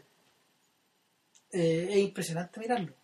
O sea, su, es como una especie de máscara que no tiene reacción. O sea, tú lo mides, tú mides las reacciones de- del sujeto, pero pero el nivel de sutileza de, los- de las expresiones ya adquiere adquiere otro nivel. Sí, pues de hecho, bueno, el- en Broken Flowers el- él no cambia, porque lo que va cambiando es el nivel de daño que le fue, que le fue de, de daño que está presente en la mujer a las que fue visitando. Claro, esa es una de las cosas que cambia. ¿cachai? O sea, desde la que se, lo- se recuerda, lo, lo recuerda con algo de cariño, hasta la mina que se murió, pues, bueno. ¿cachai? No, y, y- y la otra sensación que te provoca, y es porque en el fondo él, él ahí Murray se pone la camiseta de un personaje de Yarmush, que son personajes estáticos. Sí, eh, es que él se convierte en la marioneta de, de- eh, a- a- en cierta medida hasta ciertos niveles él se convierte pues, bueno para los que no han visto la película esta es la historia de un señor que un día es un señor que tiene mucho dinero que ganó plata con los que ganó plata con computadores y o sea, y que sigue ganando a, a manos llenas y este gallo la película comienza el día de que su pareja lo deja claro. que es Julie Delpy, que está vestida de rosa, que es un, que un, es un tono de color que se va, a- va a permanecer en la película asociado a las mujeres claro. constantemente, eh, a las mujeres de la vida de amor, en un mundo que de hecho está atravesado por los colores monocromos de su casa, pero al mismo tiempo por los tonos, por los tonos eh, expresionistas que están siempre presentes en los filmes en color de Jarmusch. Siempre. Entonces, eh, este tipo tiene un vecino, que es Jeffrey Wright. y Jeffrey Wright tiene, es todo lo contrario, es una casa que está llena de ruido, llena de vida, llena de cabros chicos, es puro dinamismo, no es nada, no, hay nada del estatismo de este otro sujeto. Entonces, en su en su paranoia familiar, Wright está obsesionado con escribir eh, o aprender cómo escribir novelas negras, novelas de misterio y de suspenso. Entonces, cuando este Juan le lleva la carta, que le llega en la mañana, este tipo le dice, la, la, carta a Murray, le, a Murray le dicen que tiene un hijo que lo está buscando. ¿Cachai? Que es un hijo que se consiguió hace X años en una relación y todo. Entonces, eh, Murray, que está particularmente afectado por la partida de esta mujer, y, puta, medio reblandecido, se, se, complica entero, no sabe mucho qué hacer, entonces este sujeto lo convierte en su patsy. Y como que él se imagina un viaje que, este, que su personaje haga a través del país en busca de estas novias que él tuvo en esa ventana de tiempo. Y, y lo manda en viaje, pues le crea una carpeta, le compra los pasajes, se convierte poco menos que en su agente y todos los días lo llama en la mañana, ¿cachai? Y él, y, él, y él es el que hace la puesta en escena a distancia de, esta situación. De, en cierta medida, en, en cierta medida, el personaje está tan atrapado como el de Groundhog Day en este, en este loop porque a pesar de que él quiere, a pesar de que él quiere separarse permanentemente de esta misión, termina cumpliéndola hasta las últimas consecuencias. Sí, y lo otro es que un personaje que no tiene, no tiene energía va a hacerlo él mismo. O sea, es súper llamativo que tenga que recurrir a este otro personaje, que tenga que ver un personaje de afuera, que lo impulsa a hacer esto. Porque, puta, porque realmente un personaje que ya está, en realidad está medio muerto. Y por eso en el fondo lo deja. Es un tipo que está que está físicamente muerto, espiritualmente muerto, que no tiene... Hay una larga toma, weón, donde, donde este weón está sentado en su sofá, tal como estamos, weón, ahora sentados frente a la tele, y, y suena de fondo I Want You de, de Marvin Gaye, puta, que debe ser una de las canciones como más sensuales y puta, eh, decoradas de todos los tiempos, weón, del soul, ¿cachai? Y este weón está sentado sin moverse, weón. Y el weón mantiene la toma como un minuto hasta que la weá se termina. Entonces, la, la, contradicción es pero brutal, pues. Entre esta weá permanente, esta weá dinámica, eh, colorida, dramática, y este sujeto que no posee ninguna clase de dramatismo. Está, que está tirado, weón. Partido tirado, sigue tirado eh, continúa tirado, sigue tirado. Claro, y, y, es triste porque esa película, eh, efectivamente, su cara de frontón sirve, porque se encuentra con las distintas mujeres, que las mujeres, de fondo, de una u otra manera le enrostran cosas, le critican cosas, le dicen cosas, y él no tiene nada que decir, no tiene nada que responder, no. No. Está cagado. Si lo que más, una de las cosas que más llama la atención es que es que el, el personaje el personaje está mira cuando cuando Keaton ya estaba muy viejo y tenía unos problemas de reumatismo grandotes a causa de los excesos de su juventud eh, Samuel Beckett va y lo contacta. Y le propone hacer una película y Keaton en realidad que era una persona bastante sencilla, de, de, su mundo del espectáculo ubicaba a Beckett.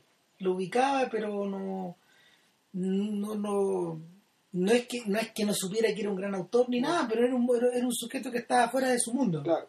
Entonces va y, y, accede a trabajar con Beckett.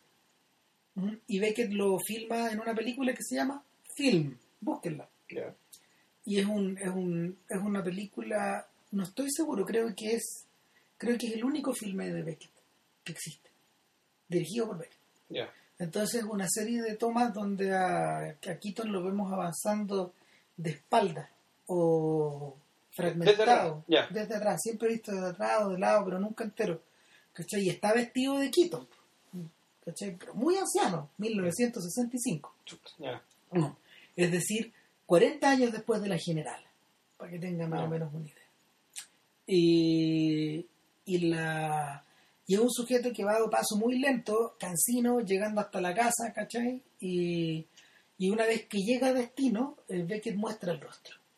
Y el rostro es una es como ver a, es como ver a The Thing, como ver a la mole de, de los Cuatro Fantásticos.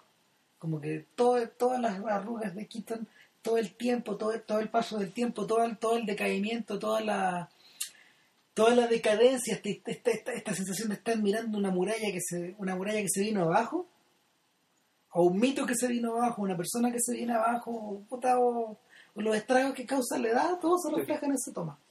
Es muy increíble. Y hacia el final de la película, en Broken Flowers, Jarmusch eh, enfoca a Murray por detrás y luego hace una toma envolvente Claro. donde lo- donde- de 360 grados. Pero, que, pero es mirándolo a él o es como si mirara a él. Es como No. si él mirara. Eh, él, él está mirando a lo que se fue, Ya. o algo que no tiene, o algo que no va a llegar. De hecho, te da la sensación de que se va a quedar esperando para siempre a este cabro chico que no llega. ¿Cachai? Que una vez que, una vez que esa ficción se instala en su cabeza, no se va más. ¿Cachai? Es bien trágico. Y, y el Jarmusch da vuelta a 360 grados y un poco más. Y luego, después de dar la vuelta completa, se detiene frente a la cara. Y la cara está congelada. Mm. Y se va negro se va negro y la, la sugestión no es muy agradable, es decir, eh, de alguna manera es todo lo contrario de lo que expresa Sofía Coppola en, en, en Lost in Translation, porque lo que queda ahí es al revés. Lo último que nosotros vemos es a la niña, es, la- es una toma desde el punto de vista de, de Murray, viendo a cómo Scarlett Johansson se pierde en la multitud, Mm. creo. Creo que eso es prácticamente de lo último que sale. La verdad no me acuerdo.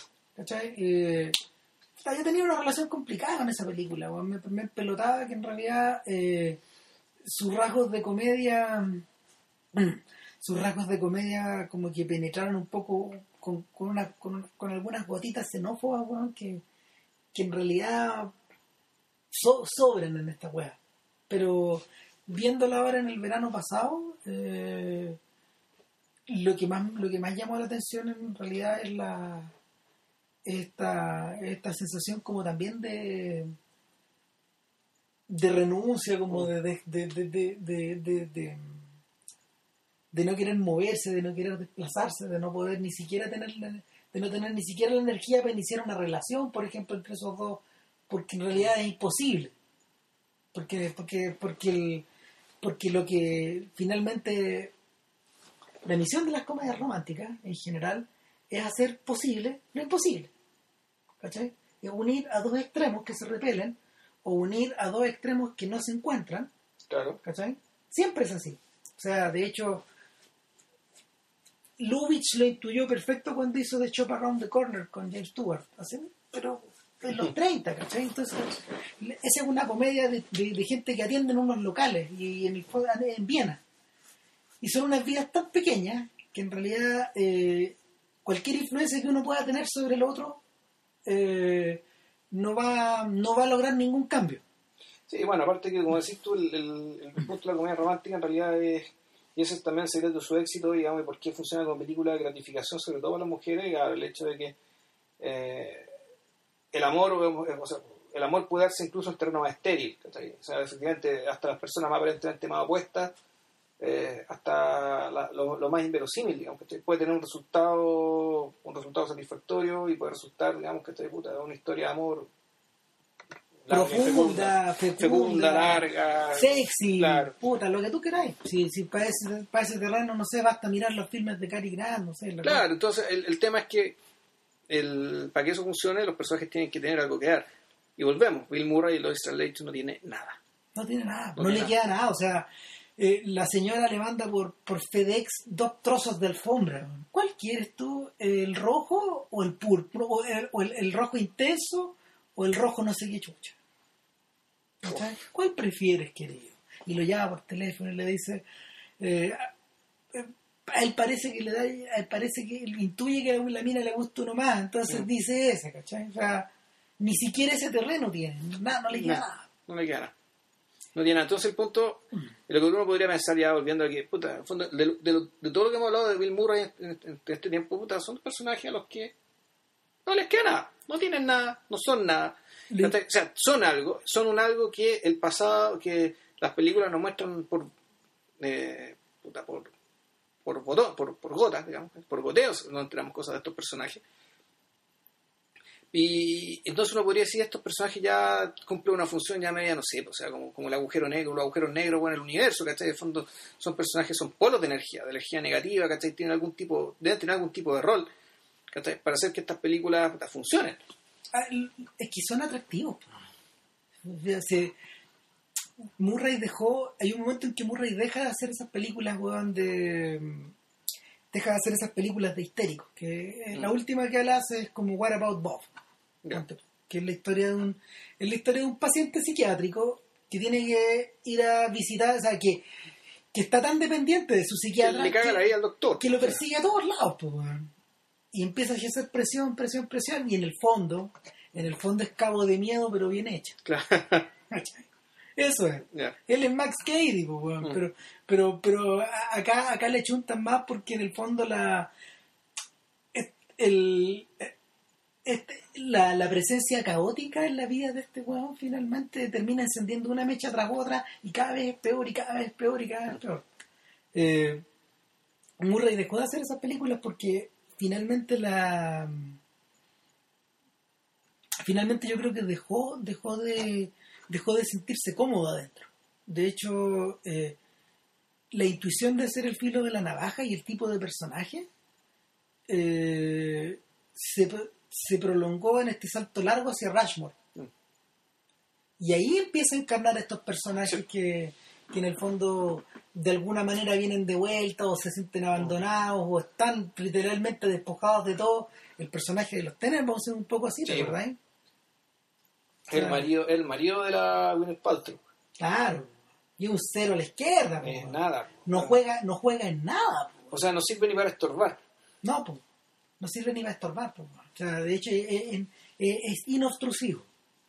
El, lo divertido es que en la vida real, Murray de alguna manera aplicó todas esas weas aprendidas, po, weón, porque eh, este weón ha tenido dos divorcios. Chucha, ya. Claro, el primer Bueno, divorcio. es como el promedio en Hollywood, ¿no? Claro, pero este weón llegó y se casó weón, con, una, con una mujer, weón, no me acuerdo en cuál rodaje, creo que fue en el de Stripes. Conoció una mina, weón, eh, eh, y se, se casó en... Se casaron en Las Vegas, ¿cachai? Ah, bueno. después, se repitió weón, la, la ceremonia en alguna parte, no sé, etcétera Y en determinado momento se separa y se casa con otra mujer. Y Nunca con mujeres de Hollywood, ¿ah? ¿O sí? no sabría decirte. Pero el punto es que hace unos cuantos años atrás, como 10 ya, este weón llegó y se anunció la separación de- del segundo matrimonio este weón. Y la mujer lo acusaba, weón, de bueno, bueno, bueno, bueno, bueno, para el copete, para la droga, para las mujeres, weón, una vida disipada, desordenada, sucia, weón. Lo, lo acusaba de ser él, pues, weón. Claro. ¿Cachai? Lo acusaba de ser su personaje, pues, Sí. weón. Y de ahí para adelante, en esta vida de soltero que este weón ha llevado, weón, y, y han ocurrido dos cosas. Una weá que es muy interesante, weón, es que Murray, weón, luce la edad que tiene. Ya. Tiene 63. Y está hecho mierda. o sea, luce viejo, weón. Eh, no se tiñó el pelo, weón, como, Como la mayoría de los putos, como, weón. como la, como la mayoría de los compañeros de generación, por ejemplo, no, no se, no, no se hizo, no se hizo cirugías tampoco, ¿cachai? Como, como la mayoría de todos estos huevones, para mantener de alguna manera sus rasgos, ¿cachai? O, para, en cierta medida, ha seguido un poco el trayecto de Chevy Chase, pero si Chevy Chase no fuera tan cretino, weón, no estaría como está. ¿eh? medio olvidado, pero el- lo, lo- lo interesante es que de ahí para adelante este weón empieza a aceptar. Ah, es que hay un rasgo que no te había comentado, weón. Murray no tiene gente. Murray tiene un número 800, un número 800 gratis. Ya. Tú lo tenés que llamar. ya. Es una casilla telefónica. El weón a veces la chequea. Y si, y si escucha algo interesante, él devuelve el llamado. Así lo contratan en Hollywood. Ya. Hay gente que de hecho le ha ofrecido, lo ha buscado para, para ofrecerle papeles y no hay forma de ubicarlo. No. Porque no tiene gente. No. Y no vive en Hollywood. ¿De dónde vive? No sé.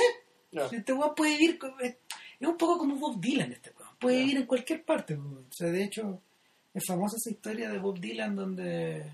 Donde después de que el weón termina con una de sus coristas, weón, puta, igual que Mick Jagger y a Clapton, en general estos gallos siempre han preferido mujeres de origen como jamaicano, tú, haitiano, dominicano, ¿cachai? Once you go back. Claro. Once you go black. eh, Claro, claro. Y You Never Go Back, como De Niro, ¿cachai? Sí.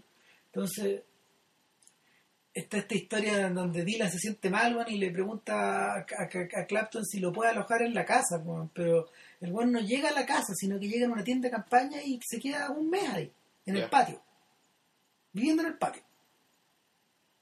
Entonces, es esa clase, también esa clase de personajes, pues, ¿cachai? Y, y de hecho se ha hecho común, se ha hecho común, por ejemplo, en los últimos años de relatos, y aquí es donde empieza la weá a convertirse en una suerte de mito urbano. pues, Se, ha hecho, se ha hecho común el relato ponte tú de Bill Murray llegando como a una graduación de cuartos medios, pues, weón, y hablando pues, en la graduación, ¿cachai? Eh, o eh, puta, jugando en torneos de golf y como actuando prácticamente, po, o, o encontrándose con la gente en el supermercado, yéndose a carretear. Ah, ¿cachai? bueno, hay otro papel de. Esa clase de historias. Hay un papel de Bill Murray, me acabo de acordar de uno, que es insoportable, weón. ¿Cuál? Kingpin. Maravilloso. Claro, claro, es que ella Gran película de mierda. gran película de mierda, pero gran película y pero sobre todo eh, el tema este como de la- la- el nivel de afectación tan tan tan caricaturesca la weá, ¿cachai? Que Es que los Farrelly la diseñaron de Sí. esa forma, po, porque esta es la película que viene después de Tonto y Retonto. exacto, Claro, no. Ahí, ¿quién era el que andaba con un garfio en la mano? Que era un. un- era era Woody Harrelson, Claro. sí, Roy, Monson, que andaba monsoneando por ahí. Claro. le inventaron un verbo del weón que se farrea su talento, con su nombre, pierde la mano. se pierde la mano, entonces no ando monsoneando, ¿cachai? Entonces, entonces el este weón se convierte, ¿sabéis quién? ¿Sabéis quién se convierte? Y en realidad los, los, los, los, los comediantes de esta generación que han, que, han, que han durado más y que han permanecido más en la memoria de, de, la gente y que han mantenido su vigencia, yo creo que son dos, son Martin y él. Y, los dos tienen algo de Mark Twain.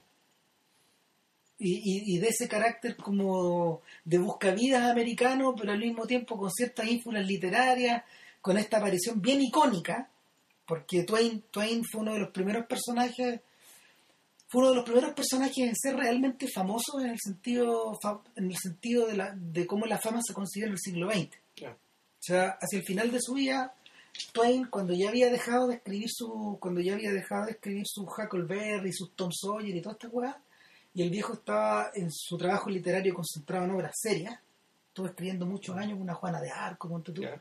En paralelo, este weón, eh, este weón había ganado plata durante muchos años haciendo lectura. Pero esa weá lo cansaba mucho, entonces en algún momento alguien lo convence a él de convertirse en un entrepreneur. Y, y lo que hace él es dos cosas. Se compra una imprenta y edita las memorias del general Grant. Y se convierte en millonario. Ese es el negocio, el mejor negocio de su vida. Y en paralelo, este weón decide financiar una máquina de escribir automática. Una weá insólita. Invirtió una cantidad desquiciada, se fue a la ruina con esa weá. Si con una weá ganó mucha plata, con la, La, otra se la fue a la perdió, ruina. Claro, y en el momento en que se va a la ruina, ya está viejo, con el pelo blanco, que parece weón, el coronel Sí. el coronel de Kentucky Fried Chicken, y se viste blanco y toda la weá, vuelve, tiene que volver a la carretera. ¿Cachai? Y en ese momento donde el viejo, donde el viejo eh, anciano, desgastado, otra, completamente, mm, completamente descreído de todo, en ese, en ese momento donde el weón se, termina de convertir en un ícono. Y, y empieza a hacer huevas raras en las calles, pues, como que se encuentra con la gente, ya, ya es famoso, lo saludan. Y, y le, le ocurre lo mismo que a- le ocurre, le ocurre un poco lo mismo que a, que a Martin y sobre todo a Murray, que, que tienen como esta persona cómica que ellos prolongan más allá del cine. Ah, bueno, hay que decir que las películas de Moore son harto mejor que las películas de Martin en general. Es que yo creo que lo, lo mejor que tiene Martin, lo más probable es que, o sea, lo mejor que tiene Martin son dos huevas, son su trabajo televisivo y la música. O sea, es, un, es uno de los grandes exponentes del baño contemporáneo. ¿Qué, ¿El toca banjo? Es un eximio músico de weón. Mira tú. O sea, el weón, de hecho, ahora, el weón, de hecho, ahora tiene un especial de la PBS, weón, con Eddie Bricker. Y el disco es la cagada, es muy lindo, weón.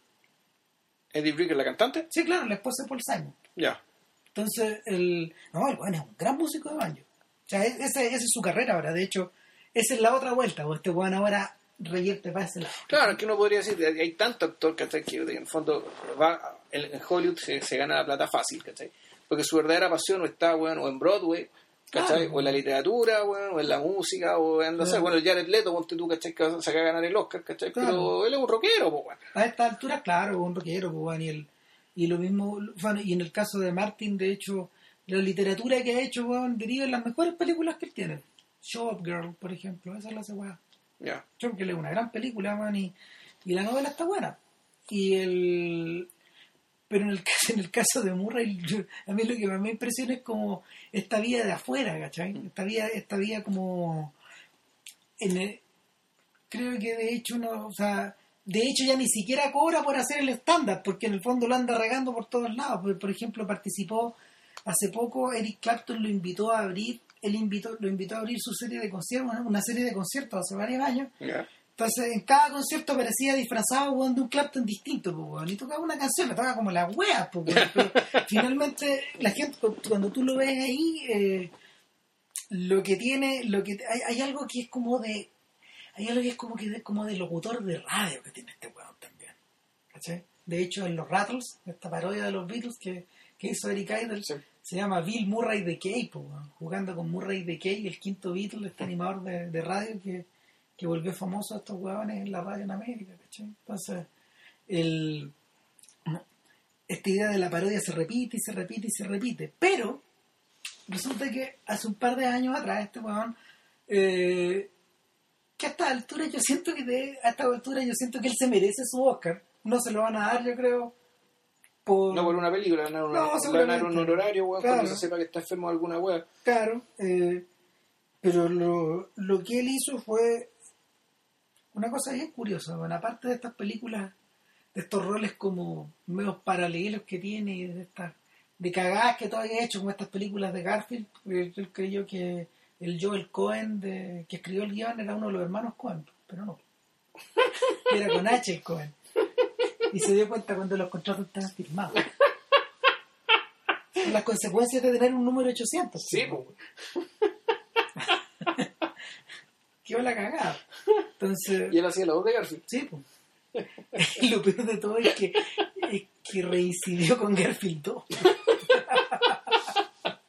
No, sí, ya lo hizo por completismo. Claro, puta, o por huevón, porque no sé, en algún momento como que el weón lo admite, weón.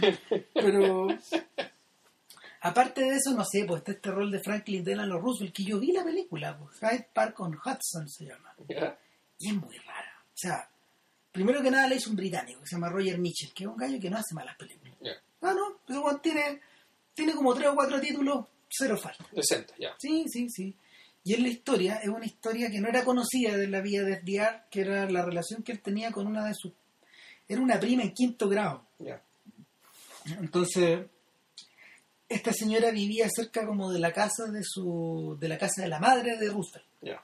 que era una señora ancianísima. Cuando el buen ya era viejo, esta señora era más vieja. Estaba viva y todo, y, y, y lo jodía y lo jodía. Lo veían y lo veían. Y el loco ya estaba paralítico cuando tuvo que ella era presidente, weón, y era como en su segundo mandato. Ya. Lo weaban, lo weaban. Lo weaba la, se- lo weaba, lo weaba la esposa, lo ¿no? weaba la mamá, claro, y, y de alguna manera esta señora se convierte como en su válvula de, de, de presión, Ya. de escape de presión, ¿cachai? Y el viejo, el viejo que le había construido un auto, él circula por todos esos sectores donde él, en el fondo, los conocía como la palma de su mano. Y, y cuenta, la, pero la película en vez del romance, porque el romance, el romance Pero hay romance. Sí, pero lo que pasa es que lo que pasa es que este este primo mayor, este primo mayor, porque la señora, esta señora ha tenido treinta y poco y o cuarenta y este hombre ya era como de sesenta y tanto. 60 y hartos. como- Claro, eh, este este sujeto este sujeto eh, ella va contando la historia, el- la, la relación sentada como a los 15 minutos, pero el centro de la película es otra cosa. El centro es que eh, eh, es toda la mm, es toda la faramaya que se produce en torno a la visita del rey Jorge y, y la reina a la casa de Hyde Park, que era un Hyde Park americano en las cercanías del río Hudson, es un pueblito pequeño. Esa visita que, que prácticamente no fue publicitada y donde en el fondo eh, Jorge VI creo que se llama el personaje, ¿cierto? ¿No? ¿O séptimo? Depende, a ver, eh, el que era tartamudo, Claro, bueno. Es Jorge VI. Sí, Jorge El papá de la reina- El papá de Isabel. Sí. Eh, entonces, este sujeto está viajando a Estados Unidos a pedir ayuda, porque sabe que se le viene la noche. Se viene, se viene. ¿cachai? Y, y hay toda una... En algunos momentos esta weá revierte un poco esta idea de, de la comedia de parejas o de la, o la de la dramedia de parejas, de la vida de, de la vida de o de las inseguridades que las parejas tienen al interior, digamos, estas parejas tan excepcionales, Ya. también, etcétera. Pero, pero Murray de alguna manera está en un centro, eh, está como en un centro hueco, porque no, como que de él tampoco emana mucha energía. Él está como disfrazado de FDR. Y está muy bien como FDR. Pero no, todo se mueve a su alrededor de alguna forma. Es bien extraña la sensación. Porque es todo lo contrario al otro papel biográfico que tiene, que es, Where the Buffalo Roams. Donde te acordás que te comenté en la mañana que este weón alguna vez había hecho de Hunter Thompson. pues. Ujú. De hecho, Hunter Thompson aprobó la idea de la película porque era Bill Murray. Ya. Solo porque era Bill Murray. Y, y es una mierda de película. y nada, nada, pues. Eh, siento que como que hablamos un poco de todo, pero al mismo tiempo hablamos de nada. Y eso, eso, eso pasa también con Murray. pues. O sea, Murray es nada. ¿Qué, ¿Qué podemos decir de Yo sigo, yo sigo sintiendo que de alguna manera la lo, lo que emana del sujeto, este extraño carisma que tiene, probablemente, probablemente sale de. No, que lo Rocky es único. Es que es- es- No hay nadie que yo recuerde, o sea, que se me venga a la cabeza, ¿cachai? Que haga lo que él hace no, de esa manera, tan convincentemente y tan fácilmente. Porque yo creo que le- yo creo que emana como de una mm, del es parecido a lo de Dean Martin insisto eh, cuando los tipos trataban de explicar cuál era el atractivo de Martin eh, lo explicaban por puras negaciones entonces tú decían no era Sinatra ¿cachai? era distinto Sinatra era un gallo Sinatra era un tipo que calculaba todos sus pasos eh, trataba de hacerlo todo, muchas veces se equivocaba, era un gran histérico. Entonces, en cambio, este otro weón siempre estaba atrás. Los gringos tienen esta frase que se llama laid back, los tipos como estirados hacia atrás, como esta sensación como de reclinarse en el sillón y dejar que la vida pase. Pasa. Mm. Y pasa. Como que nada le importa una mierda, pero siempre lo pasa bien. A diferencia de Bill Murray, que lo pasa mal, que además no, no se divierte. O Claro, sea, no se divierte. yo creo que yo creo que en parte por eso por eso ha derivado a a estas apariciones como públicas de, de hecho en- se ha convertido en una en- o sea todos los años vuelve a Letterman a este programa al de David Letterman y es casi una institución su aparición o sea hay rankings de las apariciones de este weón a lo largo de los 20 años del- de los 30 años del programa porque porque ha hecho de todo fue fue en ese programa donde apareció creo que de minero ¿no? No sé, weón. O- o- sí, disfrazado de minero, creo. De, ¿El de- los mineros? de los 30, claro, pues, Ha aparecido de minero, de liberache, de distintas huevadas, digamos. Se lo han raptado. hay- prácticamente hay toda una faramaya en torno a la hueá. A estas alturas, ¿cachai? Y eso ya no es una película, pues. Cabe dentro de esta otra. Sí, claro, cabe dentro de, los, de el- los memes, de los virales. de los usos, no, claro, y, los usos del vacío. Es decir, si él, eso, eso es choro, que básicamente él, lo que se dice siempre, las cosas vacías, ¿cachai? Puta, la gente las llena. ¿cachai? Aquí, en cambio, él usa el vacío para hacer cualquier cosa. Claro. Literalmente cualquier cosa, digamos, y ahí está la sucesión de sketch y de tonterías y huevas, ¿cachai? Y, eh, bueno, qué personaje, weón. ¿Qué está filmando ahora? ¿Qué, qué voy a hacer? Puta, lo más, bueno, a- aparece en la nueva película de aparece en la nueva película de, de Wes Anderson, pero en un papel muy pequeño, como en un cameo, en un cameo creo que en un flashback. Y la verdad, no sé en qué andará, a ver, espérate. Eh, de por ahí. ¿cachai? Sí, no, es que de las últimas cosas que ha hecho, claro, está el Hyde Park. A ver, dice San Vincent de Van Nuys. Bueno, pues eso puede ser interesante, ¿verdad? Teodor Melfi, que che que está colaborando con gente muy joven también. No, no sabría, quiz- quizás hacia dónde se irá a dirigir. pues. Lo más probable, lo más probable. Claro, claro, un programa con Cameron Crowe, no se sabe cuál es. Ah, no, él aparece en esta película de esta en antes ese proyecto antes se llamaba Deep Tiki. Es una comedia romántica, es otra weá. de la- ¿cachai? Ya. Tengo un personaje, parece que un personaje que es así, pero que en realidad tiene otras coordenadas, es John Woodman. Que también es un personaje profundamente americano, tremendamente icónico y que cumple ese rol, cumple ese rol en otra clase de productos, como en Tremé o en o en las películas de los hermanos Coen. Los hermanos Cohen siempre hacen el papel del cíclope, o un equivalente. Claro, Es de, decir, de una una- especie de superhombre. Una superhombre, una fuerza de- destructiva. una fuerza de la naturaleza, algo que te, algo que te absorbe y que te que, que te destruye. aplasta, pues, Claro. es como una montaña de carne, weón, ¿cachai? Que se le viene encima. Literalmente, Sí. yo lo he visto en vivo, es la cagada. Le dice, A John Goodman. sí, claro, ¿Dónde? yo lo vi en vivo en Nueva York. Lo estábamos, me di cuenta que era él en un cruce de calles, pues, y lo vi y el weón, es impresionante la, la actitud física, porque el weón tenía el cigarro completamente abajo. O sea, con las manos estiradas y el cigarro estaba muy abajo, como un metro abajo de su boca, pues, weón. Weón gigante, ¿Cuánto mide? metro noventa. Claro, no, era una montaña, era una montaña dirigiéndose hacia mí. Me hizo, me hice a un lado, no lo quise ni mirar. Chucha. Eh, El, el- el personaje corresponde de la película. Chucha. Claro, entonces tengo la sensación de que, de que esa es la, es la, es la clase de, de energía que emana de estos gallos. ¿Cachai?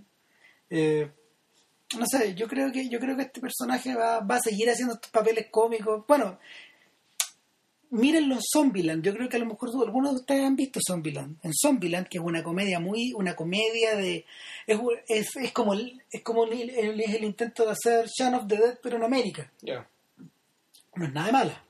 O sea, mejor que el inglés. Eh, no, pero, pero lo que pasa, lo que pasa es que es una, es una vuelta de tuerca interesante, porque en, y en Zombieland eh, llega un momento en que Woody Harrelson, que es un otro personaje capaz de hacer esta clase de idioteces, digamos, llega con la mina, digamos, eh, a una mansión y, y escuchan un ruido y ven a Bill Murray zombie, pues.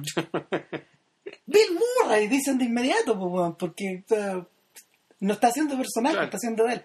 Y como que el, el, el weón les dice, no, lo que pasa es que eh, como todos están convertidos en zombies, weón, le dije a mi maquillador, weón, que me disfrazara de zombie porque los zombies no muerden a los zombies. ¿Cachai? Y como que durante un rato está con ellos, pues, weón. En la Hasta que te das cuenta que los zombies weón, funcionan por olfato o por alguna otra cosa que Claro, no, no, la y- vista, pero no, y la- de hecho, la muerte de Bill Murray en Zombieland es un tema que tú lo colocas en YouTube y salen un montón de videos. Entonces, el, desde el momento en que el personaje se empieza a citar a sí mismo de esa forma, el círculo se cierra. ¿Cachai? Y eso, nada, el, es bien probable que es bien probable que ese sea es- es- esa, esa es la sensación que uno tiene al terminar casi 40 años de esta clase de comedia de que el, de que el círculo está cerrado completo de hecho la clase de la clase de producto por ejemplo en la que está interesado un un productor como Lorne Michaels ho- hoy por hoy ya no es precisamente Saturday Night Live de ahí agarró los digi- los digital shorts de, de Lonely Island claro. y, y los ha aplicado a la perfección en Jimmy Fallon. ¿Cachai? En el Tonight Show estos días o en el, o en el Late Show que hacía antes. O sea, esa es el producto. Sí, claro. Y, y de hecho ya esta generación ya no sé si está dirigiendo, impulsando proyectos, ¿cachai? O sea, No, po. o sea, de hecho, el- se están jugando de visita, digamos, proyectos de gente más joven claro, y, y donde además está siendo un poco, no sé si reemplazado, digamos, ¿cachai? Pero hay otro grupo de gente que en el fondo es la claque de Apatow, ¿cachai? De Jonah Hill, de Adam Sandler, ¿cachai? Que ellos están un poco cumpliendo, ocupando ocupando ese lugar, ¿cachai? y Ahora. que, y que han heredado, que han, que han heredado esa clase de estructuras y, y de algún modo de, tercero, de cuarto enjuague han, han vuelto a, poner sobre la palestra esta clase de cosas. O sea, yo creo que la versión más fina de esto alguna vez la dieron los Farrelly y sobre todo cuando la o cuando cuando Wes Anderson se aparta de su fórmula Anderson. ¿Cachai? Y es por eso que es por eso que la las apariciones de, de Murray en los filmes de Anderson se han vuelto importantes para estos efectos. Y eso es lo, y, y si tú preguntas cuál es el lugar, cuál es el lugar cultural que Murray ocupa en las cabezas de los gente de menor de 30 es Anderson, no Sí. es los cazafantasmas. Claro. Porque el De mismo, Steve Sisu. el mismo Aykroyd, por ejemplo, no ha podido echar a andar su cazafantasmas 3. Porque sabe que le falta Murray y Murray ya no tiene interés. eso. ahí, Rami se murió y. Y todo cagó. Sí. ¿Cachai? Y Casa Fantasmas no era tan mala, por Dios. Pero tenía una escena buena. Un par de escenas. O sea, cuando, Tenía un estaban- chiste, weón. cuando estaban en un colegio con la cancioncita de los cazafantasmas en un mini componente y bailando, po, weón, ¿te acuerdas? porque a esos niveles había llegado la poca pega que tenían.